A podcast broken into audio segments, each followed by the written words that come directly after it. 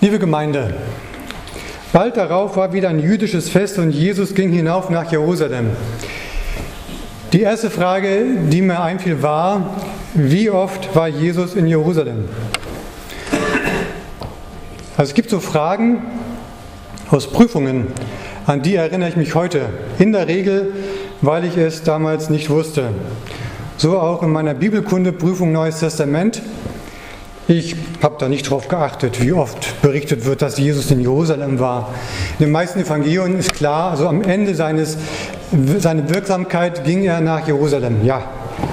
Also habe ich jetzt noch einmal nachgelesen, dachte, das kann ich jetzt nicht auf mich sitzen lassen, 20 Jahre danach, und habe herausgefunden, im Johannesevangelium wird viermal berichtet, dass Jesus nach Jerusalem gereist ist. Also mindestens viermal heißt die richtige Antwort. Das steht da, man muss es nur sehen, man muss nur hingucken. Ich habe nur nie darauf geachtet. Wie geht es eigentlich dem Gelähmten, dem Jesus dort begegnet? Das steht da.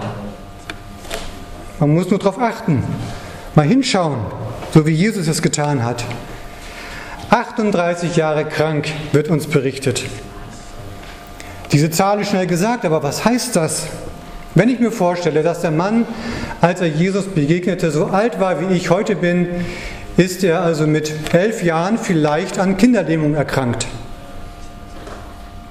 Das heißt, er hat einen Großteil seiner Kindheit gelähmt verbracht. Vielleicht versteckt von seinen Eltern, weil ihm das peinlich war. Wie wurde damals mit solchen Krankheiten umgegangen? Vielleicht wurde er gehänselt, wenn er mit den Kindern zusammenkam seines Alters. Hat er überhaupt die Gelegenheit und die Chance, einen Beruf zu ergreifen? Wohl eher nicht, wenn er den ganzen Tag jetzt dort scheinbar am Teich Bethesda liegt. Konnte er überhaupt eine Familie gründen? Auch davon wird uns nichts berichtet. Und ganz zu schweigen von den Möglichkeiten, die es damals gab, so elektrische Rollstühle, behindertengerechte Einrichtungen, all sowas wird es damals nicht gegeben haben. Wenn man sich ein wenig in die Situation hineinversetzt, kann man sich vielleicht vorstellen, das war nicht einfach für diesen Mann. Und dann spricht auch noch diese übergroße Enttäuschung aus ihm. Ich habe niemand. Das hat mich fast noch mehr betroffen gemacht. Gibt es denn überhaupt eine größere Enttäuschung als niemand zu haben, der da ist und mir hilft, wenn ich es am nötigsten brauche? Aber Jesus sieht den gelähmten Mann, der schon so lange lag. Diese eine fällt ihm auf unter den vielen, die es dort sicherlich gab. Und ich musste denken an das Adonia Musical. Ich hatte ja schon kurz Adonia erwähnt. Unsere Kinder waren diesen Herbst in den Ferien wieder dabei und haben das Musical einstudiert. Es ging um Isaak und unter anderem war auch von Hagar die Rede und die haben das sehr schön dargestellt. Hagar in der Wüste und dann begegnet sie Gott und sagt, Gott, der mich sieht. Und sie war total überrascht. Da ist einer, der sieht mich. Das ist nicht neu, dass Gott gerade die Unscheinbaren sieht, die, die von allen anderen weggeschickt, übersehen wurden. Gott, der mich sieht. Und Jesus sieht diesen Mann. 38 Jahre. Warum eigentlich nicht 40? Man hat ja manchmal so den Eindruck, in der Bibel wird hier und da ein bisschen gerundet, damit die Zahlen so ihre Symbolkraft entfalten können. Äh, dieser Tage feiern wir 30 Jahre Mauerfall und am 7. Oktober 1989, da war ja die DDR gerade 40 Jahre alt. Ich musste also wieder mal an Psalm 95 denken. Der, wir hatten damals viel Spaß, äh, den haben wir dann Erich Honecker sozusagen in den Mund gelegt, weil dort steht, 40 Jahre war dieses Volk mir zuwider und sie wollten meinem Weg nicht folgen. 40 Jahre, das ist nun wirklich eine markante Zahl, die uns in der Bibel immer wieder begegnet. 40 Jahre Wüstenwanderung. Oder Jesus war 40 Tage in der Wüste. 40 Jahre, das ist eine Zeit der Reifung, eine Zeit der Prüfung. Dieser Mann war aber nicht 40 Jahre krank und ich glaube, das ist kein Zufall, weil es geht hier nicht um eine Prüfung. 38 Jahre krank, das ist schlimm, das ist einfach hart und schwer zu ertragen auch. Das ist eine sehr, sehr lange Zeit. Das ist fast ein ganzes Leben. Die Jahre gibt ihm keiner zurück. All die Möglichkeiten, die er nicht hatte wahrnehmen können. Und dann fallen mir Menschen ein wie meine Tante Margarete. Sie hatte eine Freundin, das war meine Tante Renate. Und Tante Renate hatte Kinderlähmung. Sie war gelähmt, saß im Rollstuhl, litt immer wieder auch an Depressionen aber Margarete war da. Sie lebten gemeinsam. Ich hatte, äh, sie war irgendwie so Fürsorgerin. Sie war da und sorgte für Renate. 30 Jahre lang, vielleicht, vielleicht waren es auch 40. Tante Renate ist jetzt auch schon einige Jahre tot. Aber meine ganze Kindheit kenne ich nur sie so zusammen. Tante Margarete und die Tante Renate, die eigentlich gar nicht meine Tante ist und wie die eine für die andere da ist. Das hat mich immer wieder beeindruckt und macht mir deutlich, wie wichtig es ist, dass wir die Menschen um uns herum wahrnehmen, so wie Jesus es tat, so wie meine Tante Margarete es tat. Und das nicht zu unterschätzen, auch gerade die Leute, die vielleicht schnell mal übersehen werden, wahrzunehmen. Gut, manche ähm, haben da einen einfachen Zugang. Man könnte ja zum Beispiel fragen, Mensch, du siehst heute aber wieder schlecht aus. Diese Frage klappt bei mir immer. Ich kriege sofort ein schlechtes Gewissen und fange an, mich zu rechtfertigen. Und dann erfahrt ihr sofort, was gerade los ist bei mir. Ich würde das jetzt nicht zum Patentrezept machen, aber diese Aufmerksamkeit, Menschen mal danach zu fragen, wie es ihnen geht, oder sich vielleicht wirklich mal anzuschauen und zu sagen, Mensch, du bist heute so fröhlich, was ist los? Oder eben auch mal Mensch, bist ganz schön müde gerade. Wie geht's dir denn? Unterschätzt das nicht, wie wichtig es ist, füreinander Interesse zu zeigen und nachzufragen. Apropos Nachfragen. Kennt ihr schon oder kennt überhaupt Fischaugenfragen? Das ist bei uns ein geflügeltes Wort in der Familie. Das geht ungefähr so, wenn ich zu Hause frage, sag mal, sind das Kartoffelstückchen in der Suppe? Dann könnte als Antwort kommen, ja Schatz, drum heißt sie auch Kartoffelsuppe. Fischaugenfragen sind die Fragen nach dem Offensichtlichen. Wenn zum Beispiel ein 14-jähriger Sohn mich fragt, Papa, darf ich heute Nacht am Strand übernachten? Ja, mein Sohn, sobald du 18 bist. Warum fragt Jesus überhaupt diesen Mann? Weil der Evangelist Johannes den erzählerischen Spannungsbogen ein bisschen weiter ausführen wollte? Nein, ich denke, erstens, es wäre, ist eine Form von Wertschätzung und wäre in gewisser Weise ja auch entmündigend, einfach auf einen Menschen zuzugehen und sagen, zack, du bist gesund. Es geht ja gerade darum, den Menschen zunächst wahrzunehmen und ihn zum Beispiel zu fragen, was willst du eigentlich? Er nimmt ihn damit ernst und zeigt sein Interesse für ihn. Und diese Frage offenbart ja auch etwas von dem Mann. Sie offenbart, dass er nicht nur ein Problem hat. Er hat nicht nur das Problem, dass seine Beine gelähmt wären. Nein, da hängt noch eine ganze Menge mehr dran. 38 Jahre Krankheit können eine Menge mit einem Menschen machen. Und das ist dann nicht nur, dass die Beine nicht so wollen, wie man gerne hätte. Und wir hatten am Donnerstag äh, den Text im Hauskreis und Teile des Hauskreises waren der Meinung, der Mann wäre ein wehleidiger Jammerlappen. Das mag ein bisschen hart klingen, aber äh, das kommt schon auch so rüber. Und doch habe ich viel Verständnis für diesen Mann und habe Respekt vor dem Funken Hoffnung, den er mit sich trägt. Und ich finde Fischaugenfragen gut, weil sie mir die Chance geben, zweimal hinzuschauen, das Offensichtliche noch einmal zu hinterfragen. Es könnte ja auch mal ein Kohlrabi-Stück in der Suppe sein. Was erwartete denn der Lahme nun? Er war ja offensichtlich gefangen in seiner Erwartungshaltung. Nur wenn mich jemand zum Wasser trägt, dann werde ich gesund. Klar, so hat er das scheinbar erlebt.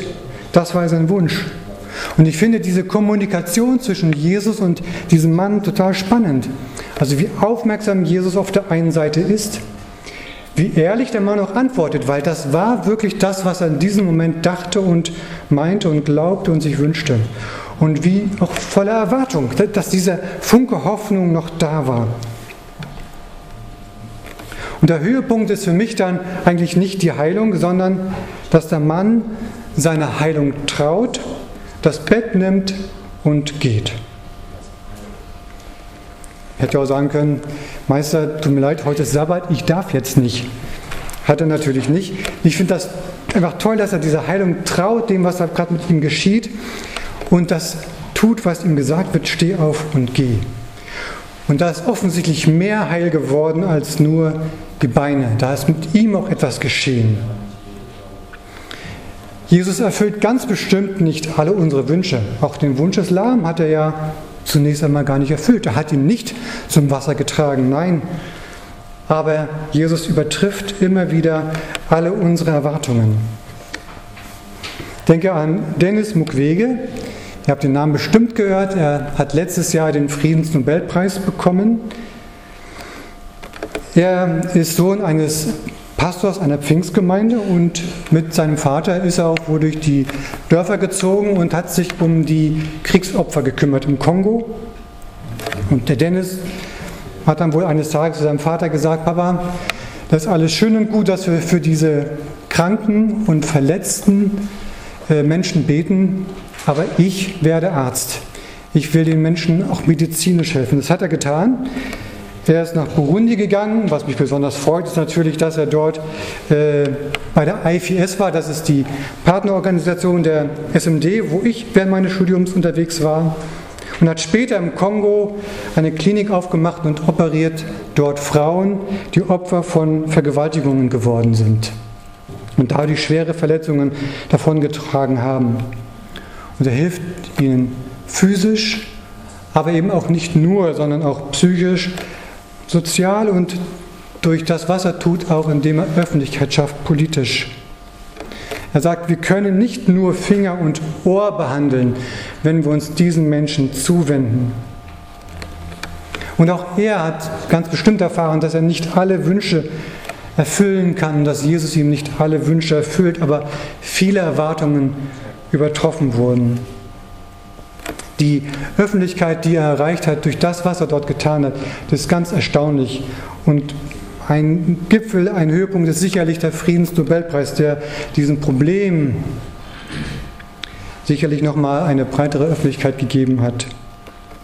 Und doch wurde er von einer Journalistin gefragt, warum er sich nicht entschlossen hat, in die Politik zu gehen, um an den Zuständen etwas zu ändern. Und ich dachte, ja, Vielleicht hat er einen Sohn, der sagt, Papa, dass du den Menschen hier medizinisch hilfst, das ist ganz schön und gut, aber ich gehe in die Politik.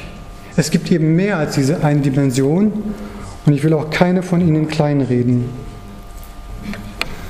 Und auch Jesus spricht am Ende noch einmal die geistliche Dimension an. Es geht also nicht nur darum, Finger und Ohr zu heilen.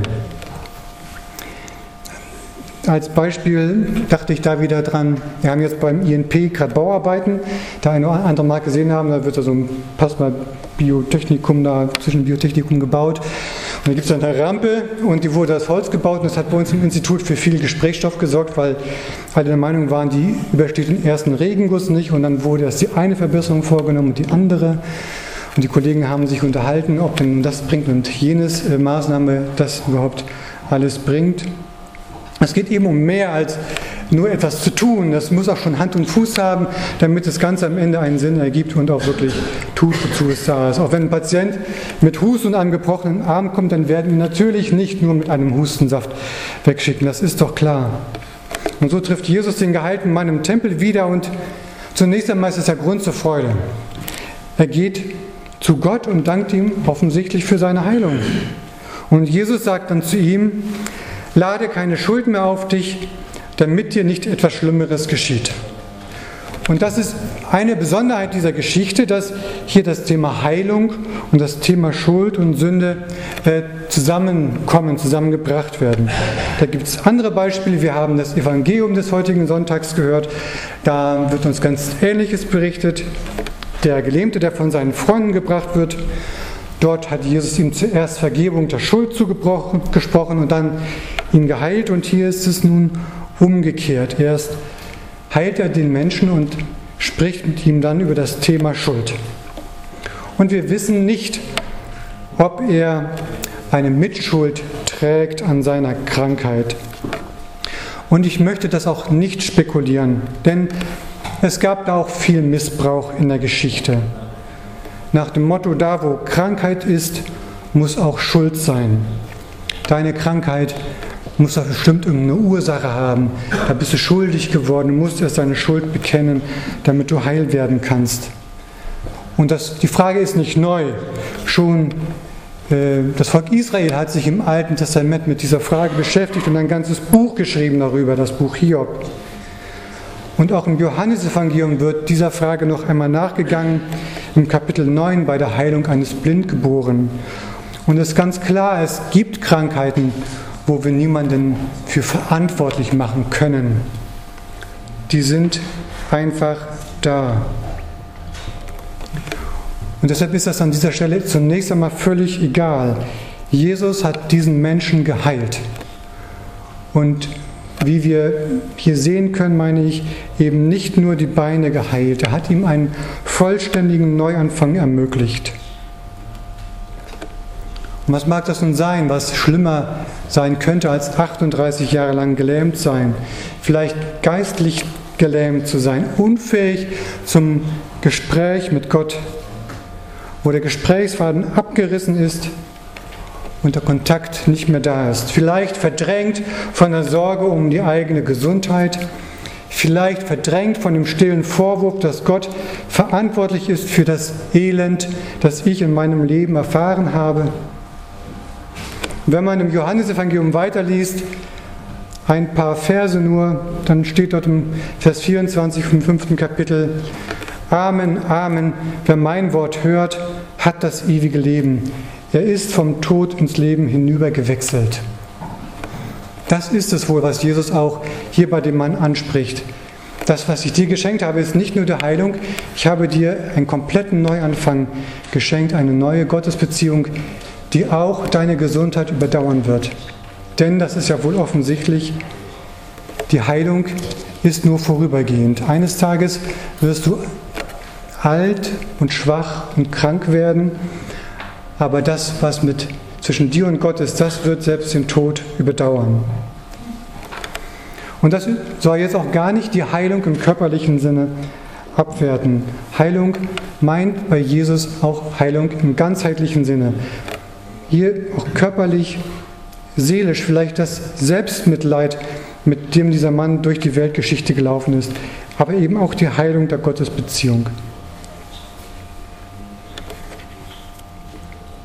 Sieh doch, du bist gesund geworden. Und natürlich gibt es auch die Menschen, die, die solch eine Heilung im körperlichen Sinn nicht erfahren. Und mir ist da vor Augen der Nick Vujevic, ähm, ein recht junger Mann, der ist in den 80er Jahren geboren, in Australien und ohne Arme und Beine zur Welt gekommen.